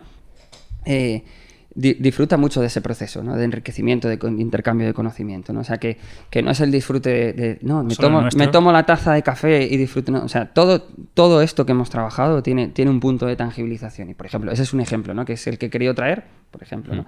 Pero luego, efectivamente, pues en el consumo del café en vuestra cafetería, eh, en, en- en cómo es la relación también online, lo fácil que lo ponéis a la hora de comprar, ¿no? Entonces, que que no, es, no se va a quedar vacío y siempre vamos a, vamos a encontrar esos ejemplos de, de aterrizaje. a mí hay uno que, que me mola, pero, o sea, la palabra hoy en día como se usa mucho, ¿no? Y es Nos como... costó ahí llegar. Costó llegar, eh, sobre todo por, por- porque si- con la definición es donde Se entiende. se entiende, ¿no? Y uno de los primeros que, que es ser una empresa que es inclusiva, ¿no? Y, y es- explicadnos, porque claro, lo- a lo que lo llevas, lo llevas directamente, eso es que lo primero. Para, para vosotros, además, esto es, esto es un poco la madre del cordero, ¿no? O sea, Mm. el, Es muy el cómo, cómo habéis irrumpido en el sector del café de especialidad, ¿no? Ese sector de café de especialidad que estaba lleno de gurús, ¿no? Si, si- Mm. si no me corregís, ¿no? Pero que estaba lleno de gurús, que de repente tenía eh, un lenguaje totalmente elitista, ¿no? Que de Exacto. repente en los establecimientos, si pides un café con hielo, eh, te amenazan con una, con una katana, ¿no? O sea, como... Eso ha sucedido, ¿no? Eso, Eso es. estaba sucediendo. Entonces, Eso es, es el eh, inclusivo como opuesto de exclusivo. Exactamente. Que no, es, no excluimos. Exactamente. Claro. Entonces, hay- porque hay- queréis Porque que suena la bien, gente... ¿no? Como, oh, esto es- este café es súper exclusivo. Sí, exclusivo es una puta mierda, porque está excluyendo a gente que a lo mejor quiere disfrutar eso. Vosotros sois café de especialidad inclusivo para que la gente que eh, quiera saber un poco más o entrar en esto tenga su espacio. Y luego ya, ve, ya verá esa persona cómo fluye dentro del café de Exacto, especialidad. exacto. Punto y se acabó. Sí, ¿Quién eres pero dejar de poner barreras, ¿no? O sea, es como... Joder, es que si no, es que es muy complicado. Yo creo que en vuestro caso, en vuestro sector, para mí esto es un valor súper diferencial. Sí. Súper diferencial. Bueno, es que todo el mundo, proveedores y competencia, es algo que ha valorado desde el barista que está en todas vuestras cafeterías hasta eh, vosotros como contacto con los proveedores y con los clientes de, más de, en restauración eh, y el propio cliente eh, que va a la cafetería. Es, es Es algo que siempre nos ha, desde el nombre, ¿no? Hola Coffee, siempre Mm. era como un Y el bienvenido aquí. El logo es como vamos a hacer esto, algo sencillo, algo disfrutable, algo que la gente pueda no tener miedo. Y, y Has entonces... mencionado el segundo valor que todavía no hemos explicado. Tercero, ¿no? Segundo, segundo. Bueno, sí. tercero, por orden, sí, el tercero. Em, sobre todo, que, que a veces oías por ahí, ¿no? Nosotros venimos aquí a democratizar el café de especialidad, que eso está muy manido también lo de Sí. democratizar, Em, en otros sectores se ve también, se utiliza Mm. mucho, pero Lo hemos utilizado mucho nosotros, Sí, esa palabra. pero al final lo hemos mm, definido algo más concreto, algo que no, en lo que estamos más a gusto. Y el ser inclusivo, no solo en, en también lo que está también muy manido, em, de tener a todo tipo de gente trabajando, aceptar a todo el mundo como es, eh, sino disfrutar el producto y lo que estamos realmente vendiendo como algo para todos y, Y hacerlo accesible. Exacto. Y hacerlo eso. O sea, no. bueno, no- Y, y eso lleva al siguiente eh, valor, que Hmm. es lo hacéis sencillo para poder hacerlo así. Claro. O sea, si, si, si esto lo convertimos en física nuclear, no es sencillo, con lo cual no- ni, ni- ni puede ser inclusivo ni puede ser disfrutable. Porque, o sea, llegarás a un porcentaje muy pequeño de gente que, es, que, que quiera meterse en esta complejidad. O sea, tenemos un, un, un spin-off del, del mundo de la industria del café, que es el café de especialidad, que, que abarca mucho y que, o sea, pues ya es una cúspide. Te puedes centrar en, en algo mucho más lujoso, pero también el impacto que puedes, bueno, impacto es otra palabra que, que suerte que no la hemos metido por ahí porque también estaba como muy manida, pero pero para, para llegar ahí hay mucho más que solo lo- Sí, la puntita luego del iceberg, ¿no? Es un Eh, poco también nuestra manera de ser, lo que queríamos hacer con el café, que también puede ser el más eh, exclusivo dentro de lo exclusivo y, bueno, pues si eso lo ves como tu forma de negocio, bien, nosotros no encajábamos tanto en esa parte. Creemos que todavía hay mucho que trabajar eh, en, nuestra, en nuestro mercado para hacer algo que es nuevo, que es eh, que hay que entender, que hay que meterse en ello, como para encima hacerlo eh, hiper complejo y, y exclusivo, ¿no? Entonces, al final, ser sencillos, nosotros somos sencillos aquí, yo Hmm. qué sé, no, no nos andamos tampoco con muchas complicaciones en general en nuestras relaciones, en nuestra manera de ser, y esto lo queríamos volcar a la hora de hacer eh, hacer café, explicarlo, eh, transmitirlo, ¿no? Que, que todo el mundo pueda preguntarnos, que, Sí, de hecho, esto, esto donde más impacta, o sea, se ve mucho en comunicación, o sea, ya la propia identidad de la marca, ¿no? O sea, mucha gente nos decía que es como, pues eso, la, la marca de café feliz, ¿no? Y, de y simpática, ¿no? Eh, ya nos decía mucho eso. Entonces, no solo en vuestra comunicación, que se ve claramente, y que, que además es una línea clara de, de que comunicación tiene que ser esto, ¿no? De que ese código eh, se entienda bien, eh, de que sea abierto para todos, ¿no? Sino también en, en la academia, ¿no? O sea, cómo como con, a través de los cursos ¿no? y como a través de, de- de hacer toda esa formación eh, pues estáis im- implicando a gente que, que- que- que se empieza a acercar al mundo del café y que le hacéis ese, ese viaje muy amable y muy sencillo. Es que para nosotros hay una parte que fue complicado. O sea, cuando Pablo y yo creo que, que- que siempre nos remontamos a cuando empezamos en esto del café allá de, de, mm, un poco de casualidad. No había mucha información. O sea, también o sea, era 2010, 2011, que no estaba pasando nada. Ni entonces, había, eh, o sea, había poca y en español nada. En español nada. Entonces, eh, el camino ha sido como duro eh, y difícil de aprender y de encontrarnos y de, de- de tener toda la información, filtrarla.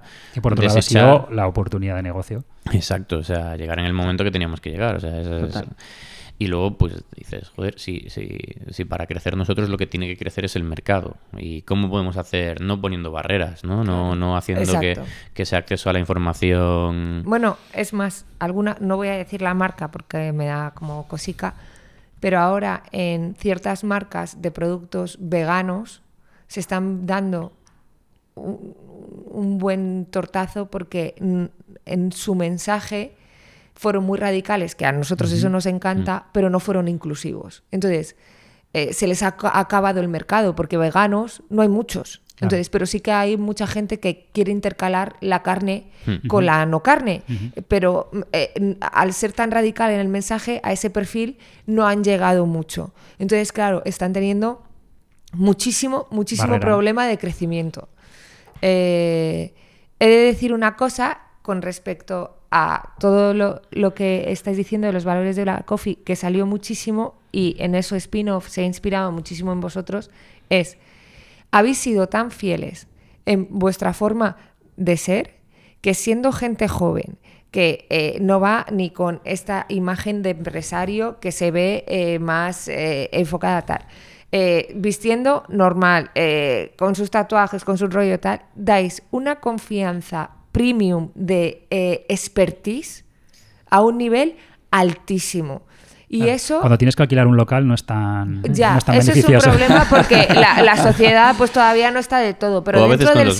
sector, dentro del sector, hablando con vuestros proveedores, los clientes y todo, es algo que eh, es más, ha jugado mucho a vuestro favor porque la gente se, ti- se siente como más tranquila porque no imponéis, sino que fluye con vosotros mogollón, dice, y es que porque sean jóvenes o vistan desenfadados y tal, no quiere decir que no sean de los mejores a nivel europeo, porque os ponen como estáis dentro del top 3. Entonces, eh, eso es eh, muy bueno. Y eso nos lo han dicho a nosotros, o sea que no, yo no me lo he sacado, porque ya hasta hoy no había tomado café. O sea, noso- nosotros siempre hemos tenido la sensación como que no se, mira mucho hacia afuera, o sea, a empresas o a proveedores, dentro de nuestro sector y creo que en cualquier otro sector. nosotros ¿no? Siempre- mismos, sí. nosotros mismos miramos a- hacia afuera y muchas veces hay que como resituarse, coger perspectiva y volver a mirar a lo que se hace de- desde dentro, ¿no? Porque a calidad, a, a muchos de otros servicios, yo creo que, que se entiende esa exclusividad eh, de tener un producto que poca gente tiene, pero que se olvidan del impacto o de lo que puede beneficiar trabajar con, con agentes más locales o que hay otras empresas que, que realmente en calidad, en, en servicio, en todo lo demás, pues, pues está ahí, no lo, no lo percibimos. No, sí, y a ver, esto puede pecar de poco humilde, pero nos pasaba muchas veces cuando viajábamos fuera a, también a inspirarnos y a ver otro tipo de cafeterías, tostadores y tal, que luego es cuando realmente nos dábamos cuenta de, joder, no lo estamos haciendo tan mal.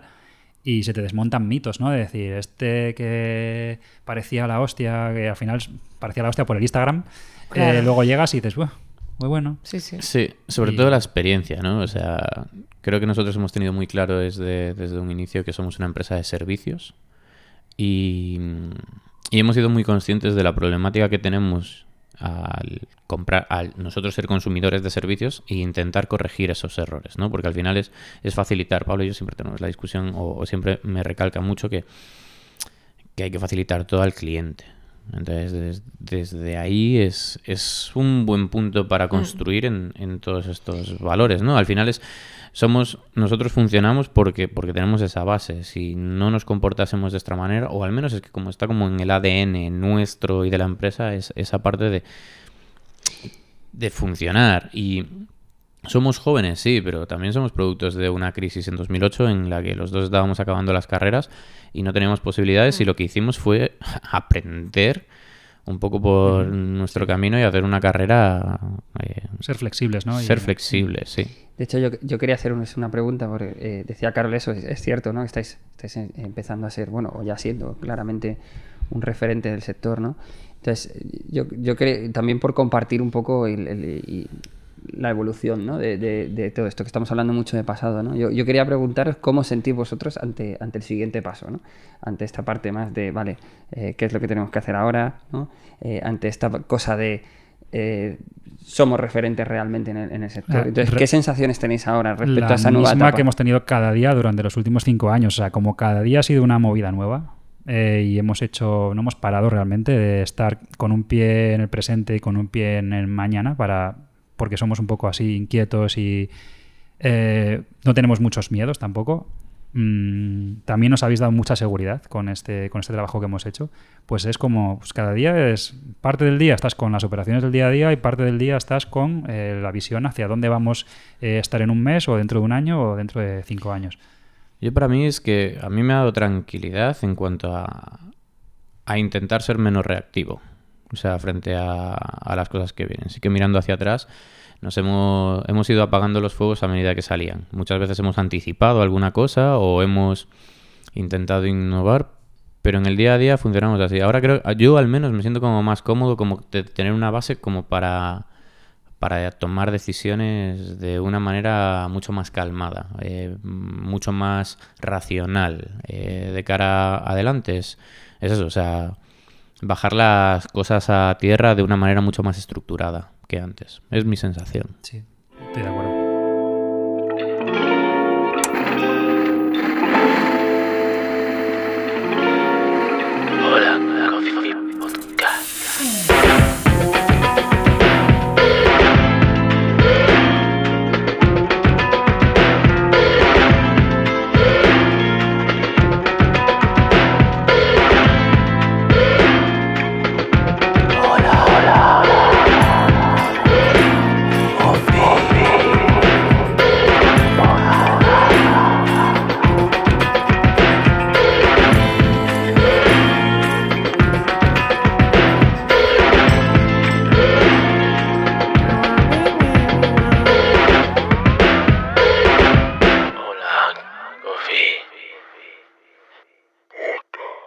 Yo, yo os quería hacer una pregunta. Un día, mm, hace un par de meses, que ya estábamos trabajando juntos, eh, nos llega aquí un mensajero con, un, con dos libros eh, para ti y para mí.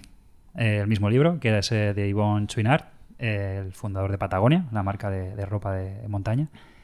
Y es un libro que se llama em, Let My People Go Surfing. Está en español, que es Que mi gente haga surf, gente haga surf. editorial Desnivel. Y, y bueno, ahora hablamos, si queréis, de- del libro, que nos ha gustado mucho, pero ¿por qué nos regalasteis este, este libro?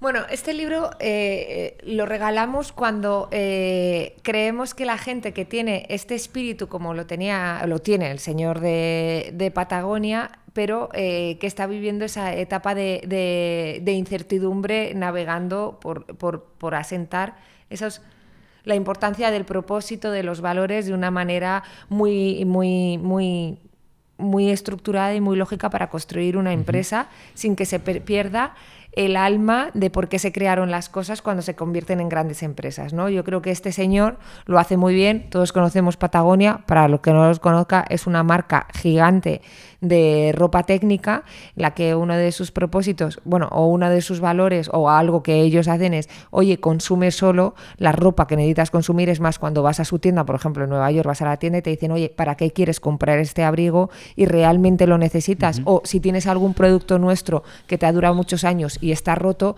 tráenoslo, no vaya a ser que mejor te lo ayudemos, te ayudemos a Repararlo. a repararlo que compres otro, ¿no? Es decir, esta son, es ropa técnica porque esta gente está muy concienciada con el impacto que tiene en la naturaleza, súper concienciada y lo- por lo tanto es coherente, que es algo de lo que hablábamos antes realmente, que es un poco lo que tú decías tú, es que hay empresas que tienen el propósito rascas y no tal porque no hay una coherencia y no hay una responsabilidad. Cuando esos dos términos desaparecen a la hora de desarrollar algo, es que algo dentro de la base está fallando, ¿no?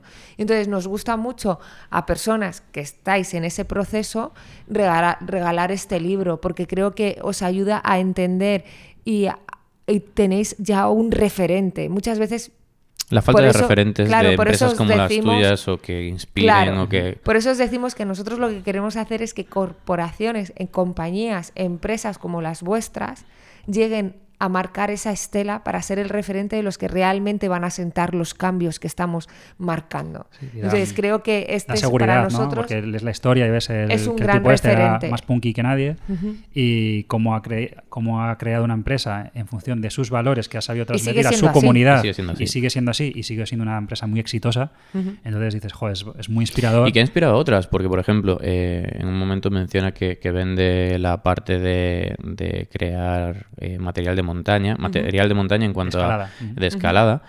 Y, mm, y que se reformula, bueno, porque se quiebra, eh, pero la vende a sus empleados, que es hoy en día la marca que conocemos como Black Diamond. O sea, otra marca que cuando empiezas a leer sobre ellos o ver sobre eso, es como que hay un spin-off de Patagonia que se llama Black Diamond que sigue teniendo unos valores que creo que, son, y que, que hace son inherentes. a la corporación de cuando empezaron tal, Exacto, y que entonces- sea y que ellos mismos tengan su propio Yo creo que hay, hay- hay un mensaje, Negocio. hay un mensaje súper importante ahí de, de- de que esto va de, de serlo y de hacerlo, ¿no? No solo de parecerlo, o sea, Exacto. o no de parecerlo en absoluto, ¿no? Sino de que, este- que se dice mucho lo del fake it till you make it, ¿no? Mm. Pero luego la gente se queda en el fake it nada más. Sí. Y no, ¿no? Entonces yo creo que este, este libro manda mucho ese mensaje de es, es que hay que hacerlo. Y entonces es, es un ejemplo, una representación de, de- de cómo llevar las cosas a, a- a la, a la Bueno, y de, realidad. que se- y de ese crecimiento que tanto asusta en esa transformación de hacer algo con tus, al principio con la poca gente que conoces, que compartes como a un nivel muy,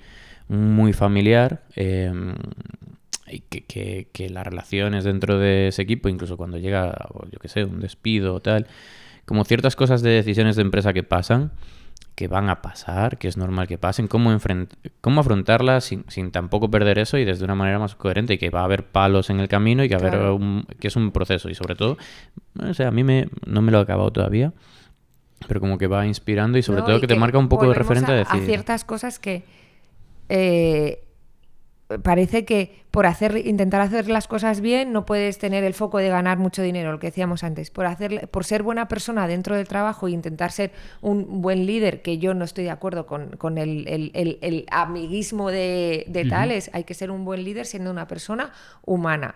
Eso no quiere decir que no despidas a gente, Claro. pero cuando lo hagas, probablemente lo hagas de una forma muy coherente, de decir, oye, creo que no estás funcionando en la empresa por esto, por esto, por esto, creo que tu camino tiene que ir por otro lado, ayudar a esa persona a proyectar ese camino, a no ser que haya hecho algo horrible o gordísimo que le dices, mira, hasta aquí nuestro tipo de relación de seres humanos y de personas. Sí. Y creo que, que la gente se piensa que eh, eh, por ser humano no puedes o despedir o hacer cosas Sí, que, es que son diferencia entre- Parte de la competentes para, naturaleza, para desarrollar una empresa. Tener autoridad o ser autoritario. Sí, bueno, son, parte de la naturaleza del negocio. Yo, yo, yo que os comenté en alguna ocasión, ¿no? O sea, parece el- el- los despidos, por ejemplo, ahora que estamos hablando de eso, ¿no? Que parecen como procesos o, o- o una, ronda, o una Bueno, ronda de financiación y es como es- son reglas del juego, o sea, no pasa nada. El tema es cómo respondes tú ante, ante esas realidades. Entonces, si tú quieres hacer un, tra- un trauma, un drama, un no sé qué, pues lo será. Pero evidentemente, si tienes un negocio y, y- y piensas que no vas a despedir a nadie jamás,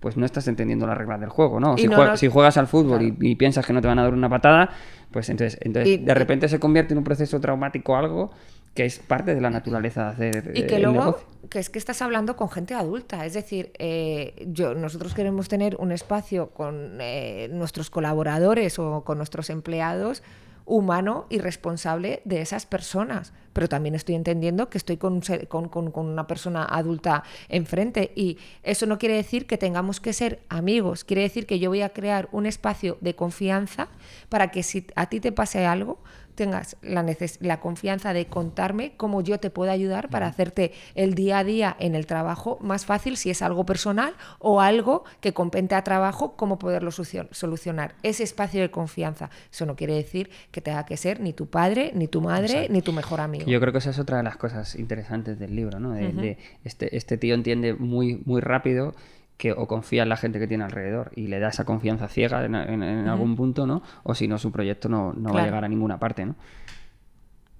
Muy bien. Pues... Estamos cerca de finalizar. Em, seguramente nos hemos dejado. O sea, esta conversación podría Bueno, en fin, fluyendo. hemos abierto melones que han quedado por ahí abiertos. Vosotros, por ejemplo, o sea, después de todo esto, ¿diríais que hay una receta mágica como para tener una empresa de éxito? Yo, yo diría rotundamente que no. No. De hecho, eh, eh, yo creo que eh, por muchas, lo que decía un poco antes, ¿no? O sea, por, por mucha estrategia que tú definas, por mucho que tal, yo creo que esto va de, de autenticidad y de coherencia, que es un poco lo que venimos hablando toda la conversación, ¿no? Entonces, receta mágica, pues eh, mágica no va a ser, porque como seres humanos vamos a seguir cometiendo errores. Ahora tienes que intentar ser tu máximo porcentaje diario de auténtico y coherente con lo que eres, con lo que representas y hacia dónde quieres ir. ¿no? Entonces, la receta mágica sería esa, pero a veces falla. No Claro. pasa nada. Y luego yo también diría, por experiencia propia, leerse uno mismo, porque hay gente que eh, le dedica mogollón de horas al día y es super workaholic y le funciona fenomenal. En nuestro caso no es así, funciona, eh, nos conocemos lo suficientemente bien como, saber, como para saber cómo somos eh, el 100% de eficientes y, y de calidad y en qué estructura vital nos movemos Carlos y yo y cómo queremos que nuestro equipo se mueva sin ser eh, ta- ta. Entonces, eso también yo creo que es bastante importante. Eh, no agotarte por el camino porque el mundo diga que todos los días y que parezca que decir no soy suficientemente emprendedor si no, si no como pizza todas las noches y duermo tres horas. Oye, si a ti te funciona, oye, a mí ya te digo que no me funciona. Ya, ya- Ah, ya te exacto, lo digo. Luego en el entorno en el que Y, estamos... y- y- y- y estamos consiguiendo lo que para nosotros es el código de éxito, que eso también es bastante importante. Creo que es muy importante autoconocerse hasta dónde quieres llegar, qué tipo de persona eres, cómo quieres llegar ahí y qué es lo que quieres hacer por llegar ahí. Creo que si eso lo empiezas a tener seguro, igual tienes la suerte de que funcione. Y- y luego creo que también por ser honestos, ¿no? Creo que en el entorno en el que estamos, en el entorno de innovación, ¿no? Yo tengo una frase que digo mucho que es que me encanta que la vida me quite la razón, ¿no? Entonces, si nosotros somos personas que ayudamos a innovar y somos innovadoras, ¿no? Eh, no podemos tener una receta mágica y una fórmula, Exacto. ¿no? Entonces es como necesitamos pegarnos alguna torta que otra, ¿no? Y que a veces lo que lo que creemos se nos cuestione también. no es que, no es que seas incoherente. a nosotros y mismos. No es Si que no, seas incoherente, nada. es que has cambiado. Bueno, yo salí de la compañía donde salimos, donde nos conocimos, diciendo, yo voy a montar un hotel. O sea, yo íbamos a montar un hotel. Y luego te engañé. Y de repente volvemos los dos de vacaciones, de nuestros dos meses eh, por ahí, y los dos vinimos exactamente con la misma idea de creo que no queremos ser hoteleros, creo que queremos desarrollar esto, tal, no sé qué, y nace spin-off. Y yo salí de allí diciendo, jamás montaría un negocio de tal, no sé qué, no sé cuántos, y me ha caído la mierda en la boca y soy la persona más Ya feliz está. del mundo con el modelo que hemos sacado de spin-off. Yo hubo un momento en el que me planteé dejar el café. ¿De Ujú. acuerdo? Sí, o sea, sí. Y, y- pero y al final, ¿a dónde llevó es esto? O sea, es como te equivocas, te levantas, o sea, es lo de tropiezas, te levantas y aprendes, ¿no? Hay una parte que Y equivocarse gracias está- a Dios, y gracias a Dios que te tropiezas. Hombre. Y gracias a Dios. que equivocar, hay que empezar a quitarle hierro al equivocarse, ¿no? O sea, si, si de ahí es de no... Y de eso, si no hay recetas mágicas, equivocarse es lo que te va a dar formular. posibilidades a, Y a- también a co- crecer, a como analizar. decir, donde digo, digo, digo, digo, Diego, como dijo di- alguien. No sé, ¿cómo se dice? Sí, sí. No tengo ni puta idea cómo se dice. Pero, eh, pues eso, jamás en la vida, si yo llego a ser una persona rencorosa o de, de estas de decir, hoy dije aquello, ahora no puedo tal, spin-off no existe. Claro. Es que ¿para qué? O sea, no, no, la- la- las cosas cambian y la gente evoluciona. Y luego que no hay que, no hay que ser resultadista tampoco. Yo creo que también en, en los negocios en concreto hay una, hay una obsesión porque si el resultado no es bueno, algo no sirve, ¿no? Y a veces es importante que el resultado no sea bueno porque ganas mucho más de ese mal resultado. Eh, que reformulas, o sea, es como es que si reagruparse, es como- analizar y volver a saber. vas a hacer un sí. resultado mucho mejor. Claro, es que, es que si no, ese no, no tiene sentido. Entonces es como esa visión resultadista de que, de que los resultados se tienen que conseguir, los objetivos se tienen... Pues a lo mejor un año te tienes que pegar una torta, porque vas a ser mucha mejor empresa y no pasa nada. O sea, Que siempre haya crecimiento no quiere decir que un día vayas a dejar de crecer, ¿no? O sea, no, no puedes esperar siempre de hecho, lo de hecho hay- o eso es un pautas. denominador común. ¿eh? Hay muchas empresas que gracias a ese año han sido grandes empresas y otras Eso han es. muerto también. Sí, es- Pero- ante la adversidad es donde Starbucks, muchas por veces... ejemplo. Sí. Bueno, Bueno. pues chicos, eh, muchísimas gracias. Os Bueno. las típicas preguntas que hacemos a toda la gente, pero como no sois tanto del café, yo creo que no, que no, Ah, no cabe. A mí el café me flipa. eh, O sea, Bueno, yo- Carol es el Carol- y primer Carol día ha que toma ha café. empezado hoy, ¿no? Podemos, podemos anunciarlo oficialmente que Carolina ha empezado su... Ha empezado su- hoy con un Costa Rica Geisha. Ha sido su primer café después de muchos años. Yo haría una pregunta, cómo, cómo, o sea, porque nos conocíamos, sabíais lo que hacíamos. Em, en, este, en estos meses que hemos estado trabajando, ¿qué os parece el sector del café de especialidad? O sea, ¿qué habéis aprendido de, de él? ¿Cómo lo veis? ¿Y qué podéis vaticinar? No solo con nosotros, sino con, con lo que habéis estado viendo, ya que sois un estudio de innovación.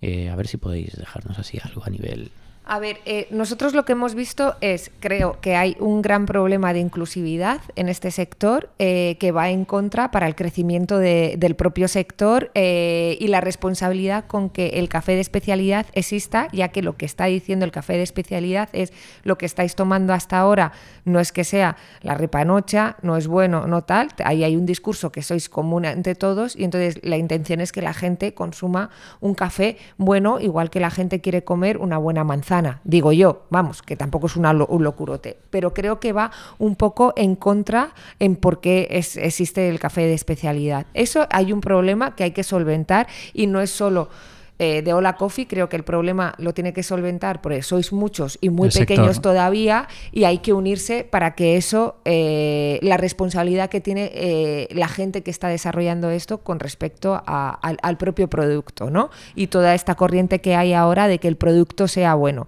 Hoy escuchaba un podcast que bueno, ya no quiero entrar porque si no se hace muy largo, pero eh, que realmente hablaba cómo eh, antiguamente eh, cómo cortaban la cáscara del coco para meterlo en el café porque no había café para toda la sociedad, ta, ta, ta, ta, ta, y que eso se ha quedado a día de hoy. Entonces, en fin, eh, hay cada cosa, hay cada historia por ahí de que porque es el café de especialidad viene para mejorar el producto, ¿no?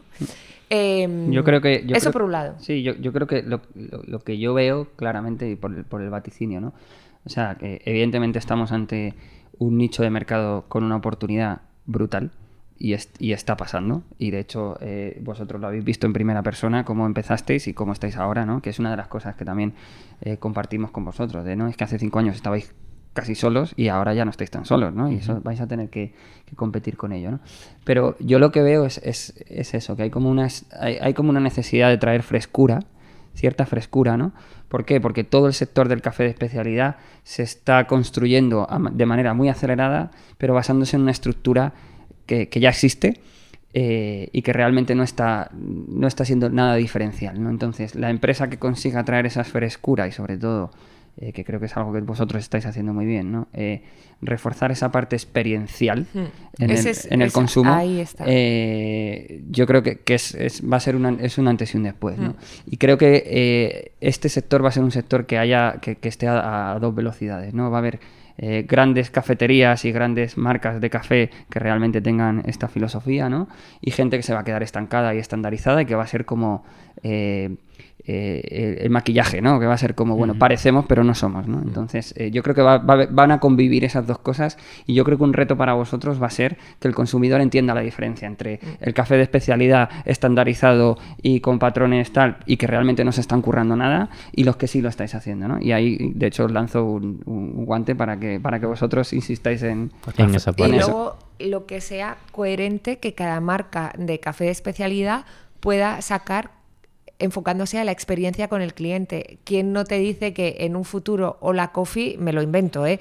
porque entra en vuestro tal, sacáis una línea de ropa, porque ha funcionado muy bien el logo, porque no sé qué, no sé cuántos toques, y de repente sacáis una línea de ropa?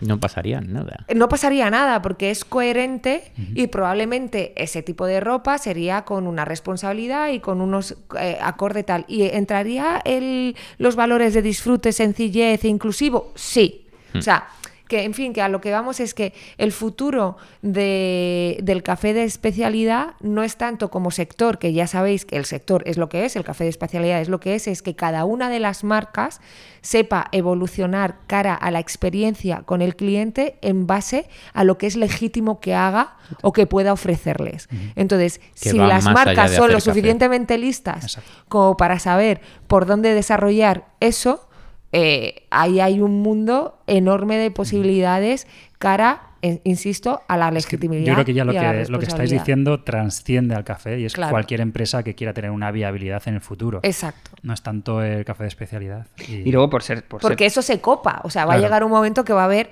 3.500 cafeterías, todas iguales. No puedes ya, Y ya no más. Siempre, siempre lo decimos y siempre nos hace mucha gracia que, ¿cómo era? Eh, The the, chain with, with no name.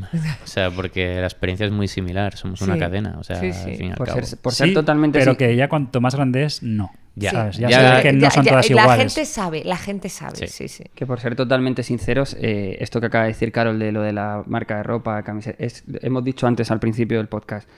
Nosotros queremos eh, empujar cosas que nos apetece que existan. Entonces, os estamos diciendo, oye, nos apetecería tener eh, camisetas y, y tal de Hola. Coffee. Ya hemos, ya hemos hecho Ya he hecho colaboraciones con marcas. Entonces, entonces es como ahí- queremos, no, no, pero queremos ya como eh, la profesionalización de eso tal, porque nos apetece Sí. llevarlas. Es que ahí hay. bueno, es un poco el, es un poco una- el egoísmo que decíamos antes. Esta de idea no la voy a decir porque quiero que solo lo haga Abuela Coffee. Entonces, Esto ya se- os la eso se queda ahora. ahora cuando apaguemos micros. Que para frescura la vuestra, la de vuestras ideas, que siempre son muy inspiradoras.